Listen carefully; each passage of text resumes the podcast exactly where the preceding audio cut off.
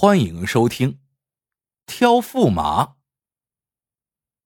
明朝万历年间，皇城北京下辖的大兴城中，首富要数梁老爷。他家生意兴隆，日进斗金，却受尽官绅的欺辱。无奈梁家四个儿子没一个能考上功名，入仕为官，梁老爷也只能忍字当头，因此得了个绰号。梁老龟。这一天，梁老龟正在家中唉声叹气，有个朋友登门拜访。此人人称刀耳黄，是个阉将，专给父亲要进宫当太监的小孩净身。过些天，刀耳黄就要五十大寿，今儿是来送请柬的。见梁老龟如此颓丧，他呵呵一笑，道。兄弟，我给你指条道过两天就是我五十大寿，那些在我手里赎生的太监们不少会来上门贺寿。所谓的赎生，梁老贵略有耳闻，全因刀耳黄是个有心人。小太监们净身后，他不像别人把那东西随手便扔了，而是用石灰淹了。放在生形大柜里，精心保管，等太监年老或发达之后，好赎回去，骨肉还家，谓之赎生。只听刀耳黄又得意道：“这一次，冯宝冯公公也会赏脸。冯宝可是权倾天下的司礼监总管。”连当今万历小皇上都要呼他一声大办呢。梁老龟明白了，刀耳黄这是要把自己引荐给冯宝，求他给自己想个沾功名的办法呢。刀耳黄见梁老龟会了意，又交代了几句，才得意的离开。到了刀耳黄过寿那天，冯宝果然来了。酒宴过后。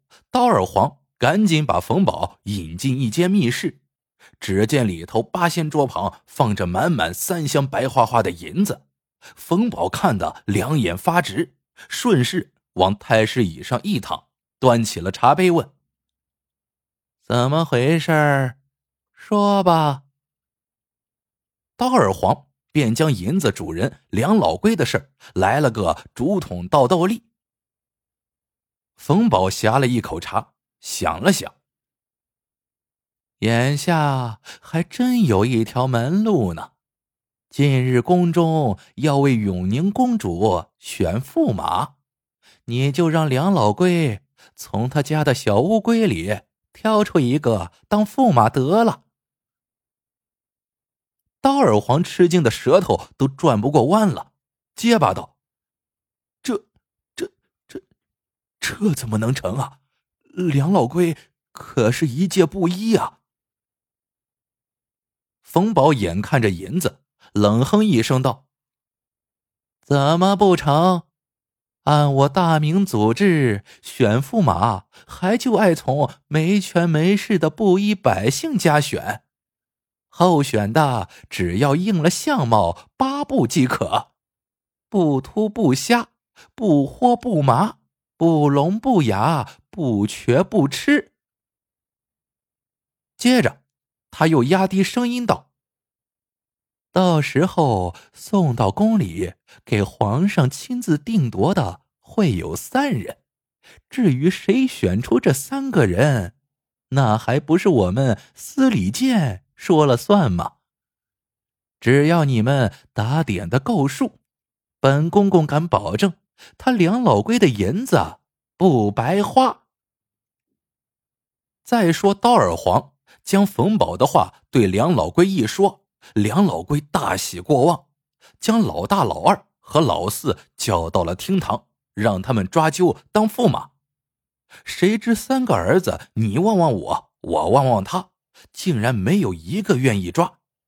老大还埋怨道：“爹，您一天到晚……”只晓得做生意，哪知坊间都说做驸马受气呢？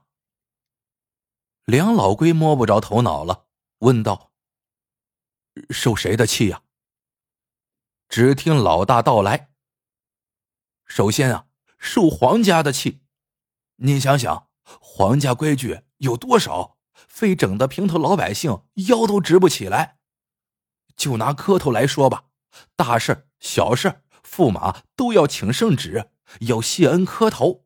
四十八节要入宫朝贺，皇上、皇太后、三宫六院、七十二殿都要把头啊实实在在三叩九拜磕个遍，不磕个鼻青脸肿才怪呢。若是少磕了一个头，或磕轻了，让一旁的太监说缺了礼数，轻则打板子，重则呀失大仗。前朝就有个赵驸马，生生被他们打瘫了。第二呀，要受公主的气。驸马见了公主的面，也要叩头。公主赐你平身，你才能起来站着，还得把腰弯得像虾米，哪有夫妻之乐可言？就是嘛。老二也大着胆子接上了口。哪个公主不是醋坛子？做了驸马，想纳个小妾门儿也没有。另外。要受大臣们的气嘞。那些大臣都是科班出身，中过状元、进士，更瞧不起白丁出身的驸马，见了面连招呼都懒得打一个。更更要命的是，当了驸马还要受那个半男半女、不人不鬼的老东西的气。梁老龟终于明白了兄弟仨肚子里的花花肠子，越听越气。忍不住一声大喝：“给老子住口！老子不管你们哥几个受不受气，反正你们总得有一个人出来做驸马，不然我们老梁家永无出头之日。”这时，平常鬼点子最多的老四走上前试探道：“老爹，既然非要选一个，那么就叫我三哥去做驸马，如何？”梁老龟差点又被气昏，这真是哪壶不开提哪壶。四个儿子中，属老三最为蠢笨，脾气又死倔，自小便被人称为“呆霸王”。十来岁时又患上痨病，瘦的一阵风能吹倒，一说话就两颊赤红，一见风就咳嗽，一咳嗽就吐血。梁老贵早已把这个儿子看作活死人，这回呀，他压根都没有想起来这个老三来。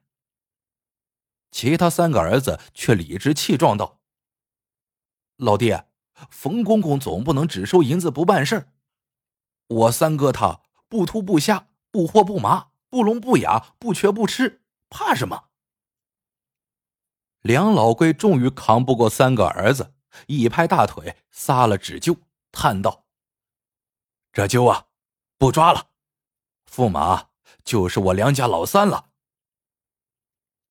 俗话说：“有钱能使鬼推磨。”没多久，梁老三果然过五关斩六将，同另外两个小伙子一起给选进了前三甲。三人由小太监引领着，来到寿安宫台阶下等候皇家召见。而万历皇帝也早早来到寿安宫，正襟危坐在龙椅上。说来，万历皇帝和永宁公主虽说是同父异母，却手足情深。万历早就暗下决心，要让他过上永远康宁的日子。不多时，太后在冯宝和太监宫女的簇拥下也到了，仪态万方的坐到了万历旁侧的宽敞暖座上。而屏风后的水晶帘内，一阵环佩之声叮叮作响。原来永宁公主也被叫来了，她想偷偷看一眼自己未来的驸马。冯宝瞟了瞟少年皇上，在李太后的示意下，干咳一声，拂尘一甩，一个宣旨的小太监便操着公哑嗓门，将三个候选人依次宣进寿安宫。第一个进殿的是个穿红衫的小伙子，利索的长袖一撩，跪倒在地，向高高在上的太后和皇上行参拜大礼。不成想他一个头磕下去，李太后和万历都忍不住连连用袍袖捂住鼻子，一股狐臭扑面而来，熏得人几乎喘不过气来。冯宝见李太后皱着眉头挥了两下凤袖，便毫不客气的将红衫小伙子赶出了殿外。第二个进殿的是个蓝衫小伙子，这小伙子身姿魁梧，落落大方的三叩九拜之后，李太后和万历不由脸泛微笑。谁知小伙子刚站起身，突然一个劲儿的乱摇晃，不由自主的抚摸小腹。最后竟忍不住连放了几个响屁，这一下李太后和万历的脸都拉长了。第三个进殿的是个灰衫小伙子，他就是梁家老三。台上的万历发现他身子骨好像挺单薄，几个头磕的摇摇晃晃，额头上布满了虚汗珠子。万历正要盘问，身后的冯宝。对太后开了枪。太后娘娘，老奴看这小伙子还不错，脸儿红扑扑的，怪俊秀的，只是乍进宫殿太紧张，两腿有点哆嗦，脸冒热汗，好实诚。如今公主又出落的那么标致，和她当年母妃一模一样，正应了民间有句老话。郎才女貌啊！一闻此言，太后立刻不耐烦的说道：“头一个穿红衫的有体臭，不合适；第二个当庭失仪，传出去贻笑大方；只有这个穿灰衫的，看来还凑合。驸马就是他了。”说完，凤袖一甩，退了殿。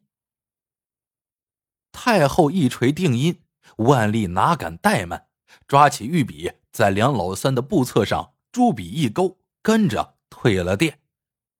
冯宝又是一声干咳，小太监便对梁老三一声吆喝：“快快谢主隆恩！”水晶帘后，单等着未来夫君的永宁公主再也顾不上娇羞。急忙一掀水晶帘，从屏风后探出头来，却只看到梁老三谢恩后侧转身子离去的背影。这时，冯宝的脸上浮起一丝不易察觉的微笑。原来，当今太后本是个普通宫女，偶尔得到了先皇明穆宗的临幸，才生下了万历皇帝。但明穆宗。最为宠爱的却是永宁公主的亲生母亲。如今太后听冯宝提到永宁公主的母亲，自然不愿意久留。至于之前小伙子的失态，也全是冯宝指使手下太监捣的鬼。之前小憩时，太监们悄悄往红山小伙子腰间系了一个小布囊，小布囊里盛满了特制的狐臭味的药料。又在蓝山小伙子喝的香茶里掺了致人腹胀的巴豆汁。选定驸马后，万历在京城最繁华之地为永宁公主盖了一座富丽堂皇的驸马府。一年后，永宁公主隆重下嫁，从宫中出发送嫁的队伍足有十里长，香香浓浓的嫁妆、宝物都被抬往了驸马府。围观的京师市民挤满街道，这回梁老龟家算是沾足了黄气，挣足了脸面。良辰吉时，礼炮齐响，鸣锣开道，凤辇驾到。长宁公主由一个老太监和一个老宫女引领着下了辇轿。老太监姓高，长着一张皮笑肉不笑的冬瓜脸；老宫女姓陈。人称陈嬷嬷，一张马脸总是阴沉沉的。两人是皇家委派，今后一外一内全权管理驸马府的大小事务。到了夫妻对拜的时辰，梁老三刚向端坐在大红椅子上的公主行完拜礼，便已经累得气喘吁吁，呆望着凤冠霞帔的公主在陈嬷嬷的搀扶下向洞房走去。只见永宁公主婀娜多姿，碎步点点，果不愧是金枝玉叶，想来容貌更是国色天香。梁老三不由激动的手舞足蹈，面色红潮直泛，忽觉胸中一阵翻涌，一股腥膻之气冲向喉咙。他不由自主的捂住了胸口，紧咬嘴唇，噗的一口血吐了出来。这一下，全场大惊，几个宫女太监窃窃私语：“看梁驸马这样子，莫非是个痨病鬼？”正忙乱着呢，高公公走了过来，望望梁老三，一声干笑，拖长嗓音道：“和大礼结束了，梁驸马您可以回去了。”本公公现把皇家规矩对你言明，今后你可以随时来驸马府，但需先告知本公公和陈嬷嬷，再由陈嬷嬷禀告公主，公主下了令旨，你才可入府。梁家人正巴不得呢，得了高公公这话，即将梁老三塞进了一顶小轿。如飞一般抬回了梁府。一个月后，梁老三自觉身子骨调养的差不多了，便瞒着家人，独自摇摇晃晃雇了辆马车，径直去了驸马府。等他到了，恰值傍晚，高公公和陈嬷嬷正在前堂对坐饮酒呢。听梁老三要去见后宫深房里的公主，陈嬷嬷的马脸一耷拉。你可有公主的令旨？没有，本驸马正要你去传。梁老三兴冲冲的说道：“啊，驸马爷，你的口气不小啊！”高公公一声冷笑：“今天晚了，公主已经歇息了，老奴不敢打扰，你明天再来吧。”梁老三听了，气呼呼道：“什么？明天再来？本驸马今天就是来府里过夜的。”却听高公公阴阳怪气的说：“呵呵，过夜，哪有那么便宜的事情？都说你们梁家银子多，可本公公却不曾见过一两啊！”这一下，梁老三的呆霸王脾气上来了，不再与两人啰嗦，想推开两人，直接往里闯。高公公一跺脚，公鸭嗓子高叫起来：“梁老三，你眼里还有没有王法？来人，把这个不知好歹的给我打出去！”话音一落，只见耳房里窜出好几个太监。七手八脚按住梁老三，棍棒拳脚一顿暴打，最后提小鸡似的将他扔在了大街上。等梁家人闻讯后赶来，可怜的梁老三趴在地上，已经一动不动了。抬回去没几天，便一命呜呼。听说梁老三死了，冯宝吃了一惊，急忙找来几个御医，编造了个病酒暴卒的病案，奏报后宫。太后看后，只淡淡的说了声：“知道了。”万历却哭得不能自控。他可怜的妹妹太不幸了，下嫁不到两个月便守了寡。后来万历终于亲政，有人便暗中商议扳倒冯宝。搜集冯宝的罪证时，有知情人。将永宁公主下嫁痨病鬼梁老三一事写入了密折中。万历看了密折，震惊不已，立即下旨命锦衣卫核查此事。从传旨小太监查起，一直查到冯宝。很快真相大白，万历雷霆大怒，一道圣旨将冯宝一贬到底，发配到南京皇陵去喂马。几个月后，又赐给他一道白绫。对永宁公主，万历愧疚万分。但令他深感奇怪的是，只是看家奴的高公公和陈嬷嬷，怎么敢随便殴打驸马呢？一问之下，才有知情的老太监告诉他：“大明皇族有规，公主下嫁，驸马府虽冠以驸马之名，但驸马并不能常住，要见公主，必须通过管家婆和管家公之手讨来公主的令旨。由于有了这项权利，管家婆和管家公便从中作梗，外欺内瞒，百般刁难驸马。”不掏光驸马兜中的银子不罢休。万历自然不敢妄动皇规，只得先将高公公和陈嬷嬷下了大狱，为永宁公主另换了两个管家，又不断赏赐永宁公主金银珠宝。可每次永宁公主并不谢恩，只对公使淡淡说声“知道了”，便转身去了绣房。几年后。年纪轻轻的永宁公主便抑郁成疾，一病而亡。